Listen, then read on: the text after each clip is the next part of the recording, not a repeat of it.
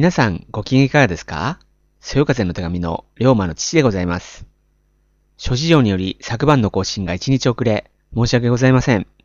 それでは2012年3月3日土曜日、週刊自閉症ニュース第203号、スタートです。自閉症とは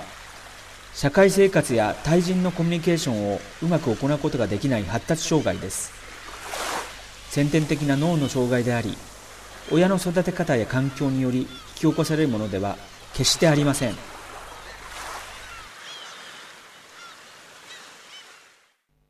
この番組は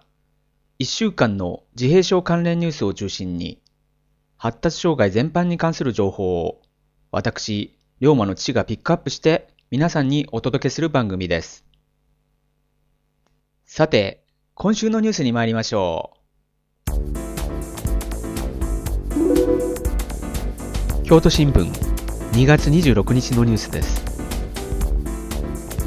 高機能自閉症者を昼夜通じて支援。滋賀県が全国初。滋賀。滋賀県は2012年度人とのコミュニケーションが苦手な高機能自閉症者が地域でスムーズに生活するための準備として昼夜一体型の支援を始めます発達障害の一種で知的障害を伴わない高機能自閉症の人は近年まで障害者福祉サービスを受けられないまま社会において対人関係でつまずいて引きこもりに陥ることも多いといいます。県が今回行う発達障害者支援は同サービスを活用した昼夜一体型の事業で全国で初めてです。朝日新聞2月28日のニュースです。書くのが苦手。発達障害の20歳合格。鳥取大。PC 使う。鳥取。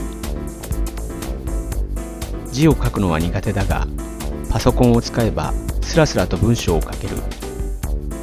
発達障害のある受験生が入試でパソコンの使用を認められ鳥取大地域学部に合格しました。受験を諦める障害者が多いと言われる中画期的と評価する声が上がっています。毎日新聞3月1日のニュースです。災害時に役立つ手引きとカードを作成。障害病院常備薬本人が記入。富山。富山県高岡市は障害者が大規模災害時に適切な支援を受けやすくするため障害の程度やかかりつけの病院避難経路などを障害者が自ら書き込む災害時避難の手引きと避難カードを作成し2月1日から配布しています。同市によると障害者向けの災害避難マニュアルは全国各地にあるが障害者自身が記入して個々の状況を知らせる形式は珍しいといいます。手引きは英語版14ページで服用している薬は名称や服用回数などをより詳細に記入できるようになっています。また適切な支援を受けられるよう障害や症状の特徴や支援方法などを書き込むページを設けています。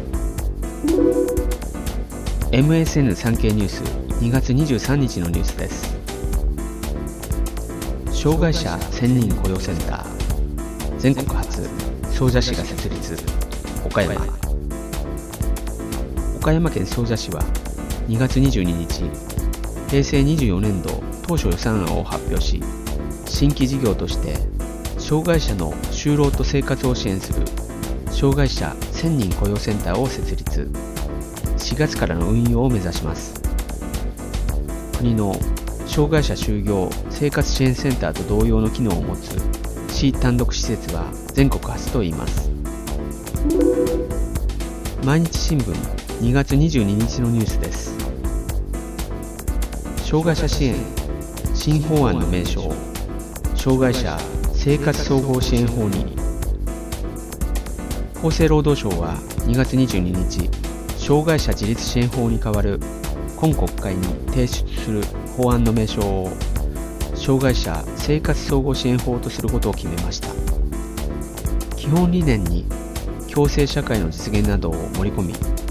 障害福祉サービスの対象を難病患者にも広げるなどの内容で3月中旬に閣議決定し来年4月施行を目指します。時事 .com2 月24日のニュースです。ケアグループ両ホーム統合へ障害者の生活支援を柔軟支援厚労省。厚生労働省は2月24日地域で共同生活を営む障害者を柔軟に支援できるようにするため現在は介護の必要性の有無によって分かれているケアホームとグループホームを2014年度に統合させる方針を固めました。今国会に提出する予定の障害者自立支援法改正案に盛り込みより小規模な住居の運用も認める方向で検討し障害者の住まいの場の選択肢拡大を目指します。以上今週のニュースをお伝えしました。個々の記事の詳しい内容はブログ自閉症ニュースライブラリーをご覧ください。そよ風龍馬パパの自閉症ニュース。えー、今週のピックアップのコーナーです。このコーナーは毎週私、龍馬の父が様々な話題を自由に取り上げ皆様にお届けするものです。さて今週は TBS で4月から放送されるサバン症候群の人が主人公のドラマ、当たるに関して取り上げます。報道によると TBS の4月からの番組改選発表会が2月29日に行われ、ドラマでは日曜劇場枠にて、 SMAPの中居正広さんが主演の ATARU が放送されることが発表されたようです。中居さんの役どころは映画レインマンでダスティン・ホフマンが演じたことでも有名なサバン症候群の主人公アタルを演じられます。えー、ちなみにサバン症候群とは自閉症や知的障害の症状を抱える人が特定の分野に関して常人では及びもつかないような才能を発揮する症状です。主人公のアタルが特殊な能力を駆使して警察も気づかなかった犯罪の微細な証拠を発見し、観察、推理することで、迷宮入り仕掛けた事件を解決へと導いていくというストリートのことです。えー、よくこのようなドラマが始まると、賛否両論が必ず起こります。えー、私の個人的な考えではありますが、どんなドラマになるにせよ、まずはこのような障害に光を当ててくれることは誰も興味を持たない状態よりはありがたいと感じています。まずは見てみたいです。そして全く間違えたものでなければ、批判するばかりでなく、それをきっかけに障害をより知ってもらうための足がかりにすればいいのではないかと感じます。また、障害の啓発という観点ではなく、単なるドラマとして楽しんでもいいのかなとも感じています。以上、今週のピックアップは、TBS で4月から放送される、サバン症候群の人が主人公のドラマ、アタルに関して取り上げさせていただきました。